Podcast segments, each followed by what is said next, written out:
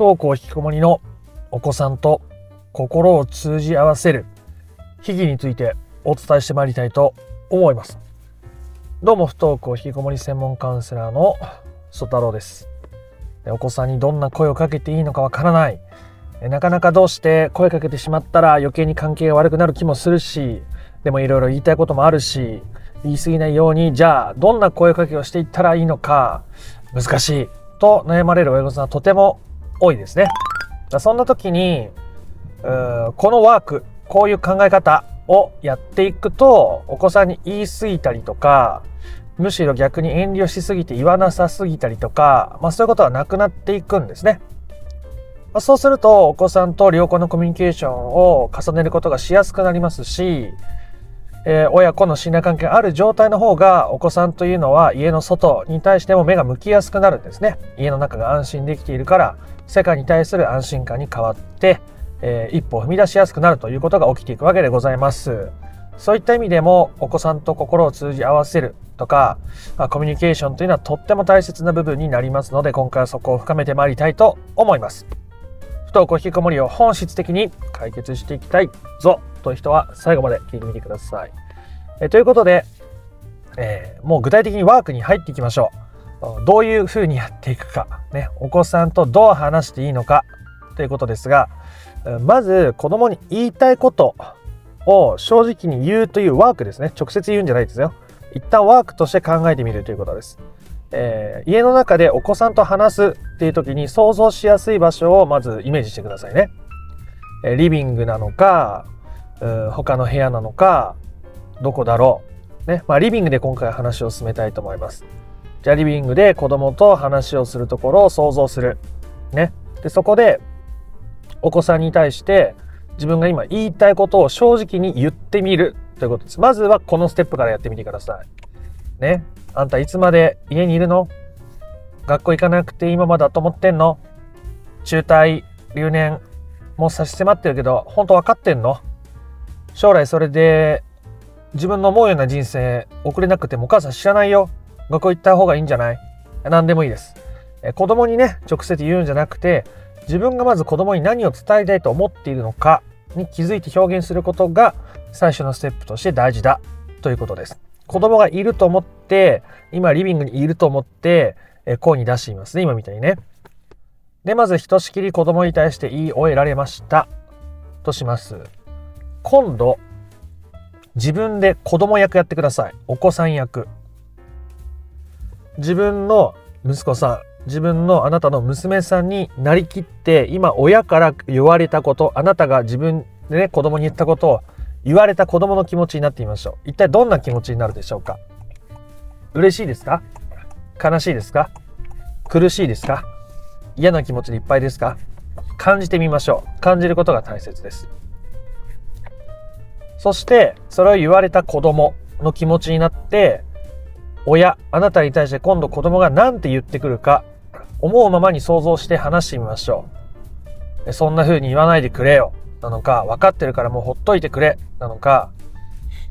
お母さんありがとう、私それで頑張ってみるよ、っていう声なのか、まあ、これはね、人によって伝えたいこと、状況が違うので、いろんな可能性があります。まあ、ただ、親が思うままに話して、子供の目線になって考えて感じてみるということが大事ですね。ここが結構かなり大きなポイントでして、親御さんがお子さんに対して伝えたい気持ちがあるってことは何ら否定するべきものではないし、さっき言ったように表現したり受容していくことってことがとっても大切になるわけですが、まあ、言われた方の身にもななるってことがとっても大切なわけですね。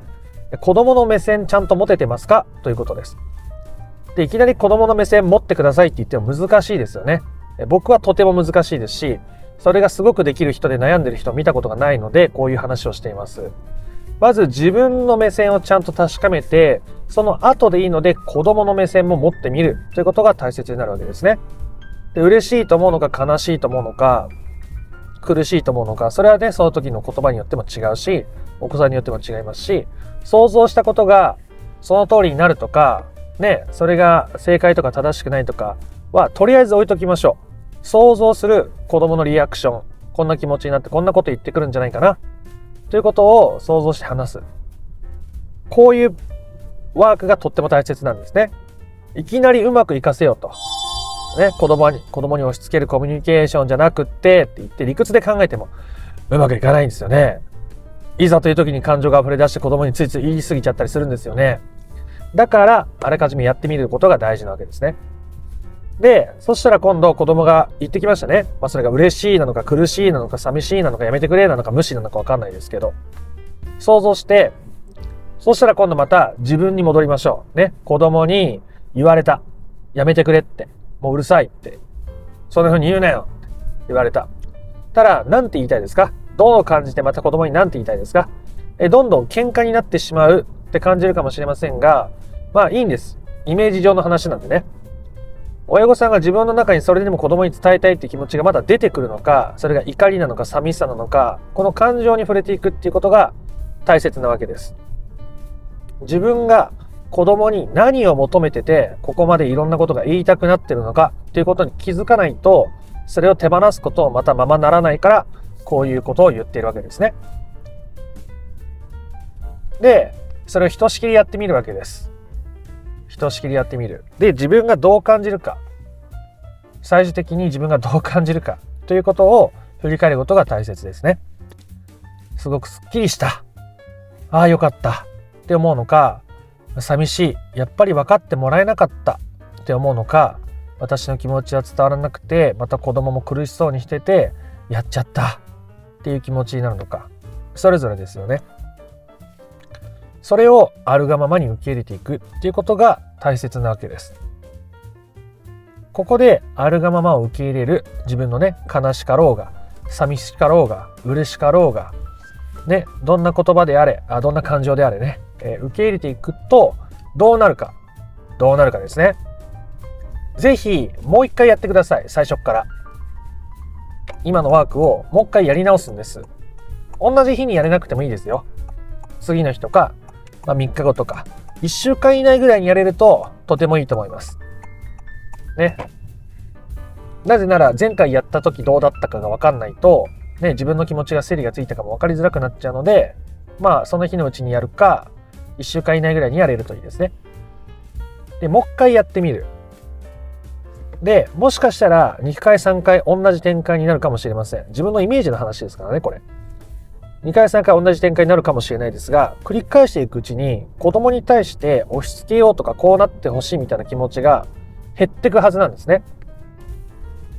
子供の目線でも物事が考えられて、その上で自分の気持ちもちゃんと認められて、最終的に残る自分の感情にも寄り添えているので、子供に対して分かってほしい、こうなってほしい、どうしてこうなの教えてほしい、分かってほしい、見てほしい、伝わってほしい、苦しい、どうしてみたいな気持ちが受容されてしまっているからですね。そうすると、よりお母さんはこう感じてるんだけど、あなたはどう思ってるかよかったら教えてほしいとか、あなたがそうやって思ってるんだったら、それそれでお母さんはいいよって思えたりとか、もしね、お子さんが無視すると、ね、答えてくれない、逃げちゃう。としても、それはそれでいいわけです。無視された時の自分の感情を受容できていないと、ね、無視されたことに対して余計にまた関わろうとしちゃって、子供にプレッシャーをかけることになることもまあまああるからでございますね。だから、仮に無視であったとしても、その時の感情、思いを受け入れていくことによって、必要以上に関わろうとか、相手を変えようっていう気持ちは手放していくことができるわけです。そうなってくると、親御さんがお子さんに対する、ね、先回りや過干渉がかなり引けている。その状態が、不登校引きこもりのそのお子さんと信頼関係を回復させるためにとても大切な状態になっているということですね。だって親は自分のことを否定してくるわけじゃない。感情のままに言ってくるわけじゃない。ね。私は私でいてもお母さんお母さんの人生を生きているし、私が今こういう状態でも親は受け入れてくれている。ね。なんだか信頼関係増しませんか？あなただったら、そういう相手がもしいたとしたら信頼関係、え、その人に抱くと思いませんか？信頼、信頼感を？ね。あなたのことを否定することなく受け入れてくれて、あなたがどれだけ感情的になっても、ね、それを否定することなく、ああ、そうなんだねって言ってくれる人。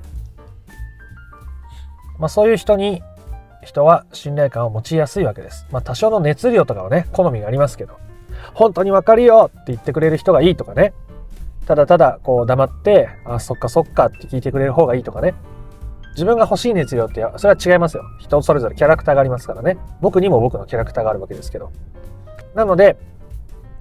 えー、親御さんが 自分に対して寄り添うことができてるから相手に対して寄り添うことができるそのためのワークだと。で、自分だけの目線、まず自分の目線を大切にした後でいいから、言われた側の気持ちとか、子供の気持ち、ね、イメージ上なんで100%当たるかどうかって言ったらずれてることもあると思いますよ。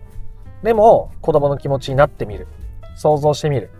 こうかもしれないし、ああかもしれない。わからないっていうことも大切な気づきですね。時に親御さんがお子さんに対してきっと今、ネガティブで苦しくてどうしようもなくてどうにかしてあげないといけないから関わってあげないとでも子供は子供で、実はね、別に今ほかっといてほしいって思ってることもまあまああるわけです。でいろいろ考えてみると、わかるもんじゃねえなということがわかるわけですね。子供の気持ち、親だからって全部把握できるわけじゃないな。すると断定的に子供に対して話しかけるってことがなくなっていくわけですね。でそれがさっき言った子供に対する安心感を与えることとか、こう重要するっていう関わりに自然となっていくわけです。っていう風になるためにも、今日お伝えしたワークを振り返ってお伝えしてまとめに貼りますね。お子さんと心を通じ合わせるためには、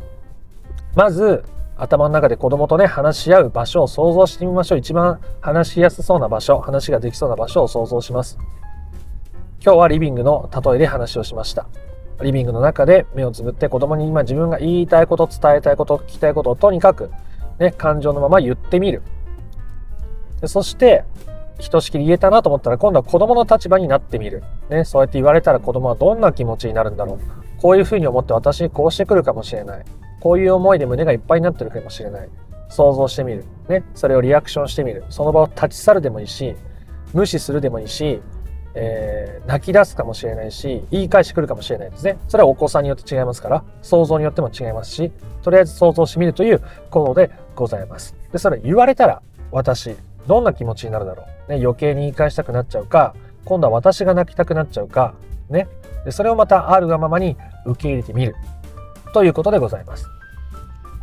ね、いきなりちょっと、そのうまくいかない例で話しますけど、繰り返していくうちに、だんだんと心を落ち着けて話せるようになります。その時の自分の思いに寄り添いながらワークを進めるからですね。で、一回やってみて、うまく子供にやっぱ言い過ぎちゃったな。ね、でそういう自分に寄り添った後でまたその日のうちでもいいし1週間以内くらいにまた同じことをやってみるすると前より押し付けなくなってたりとかあ自分はこういう気持ちがあって子供に言いたくなってるからそこに向き合ってからねそれを受容してからもう一回ワークしてみようかなってやれて子供に対するねこう押し付けるプレッシャー圧力先回り過干渉する気持ちが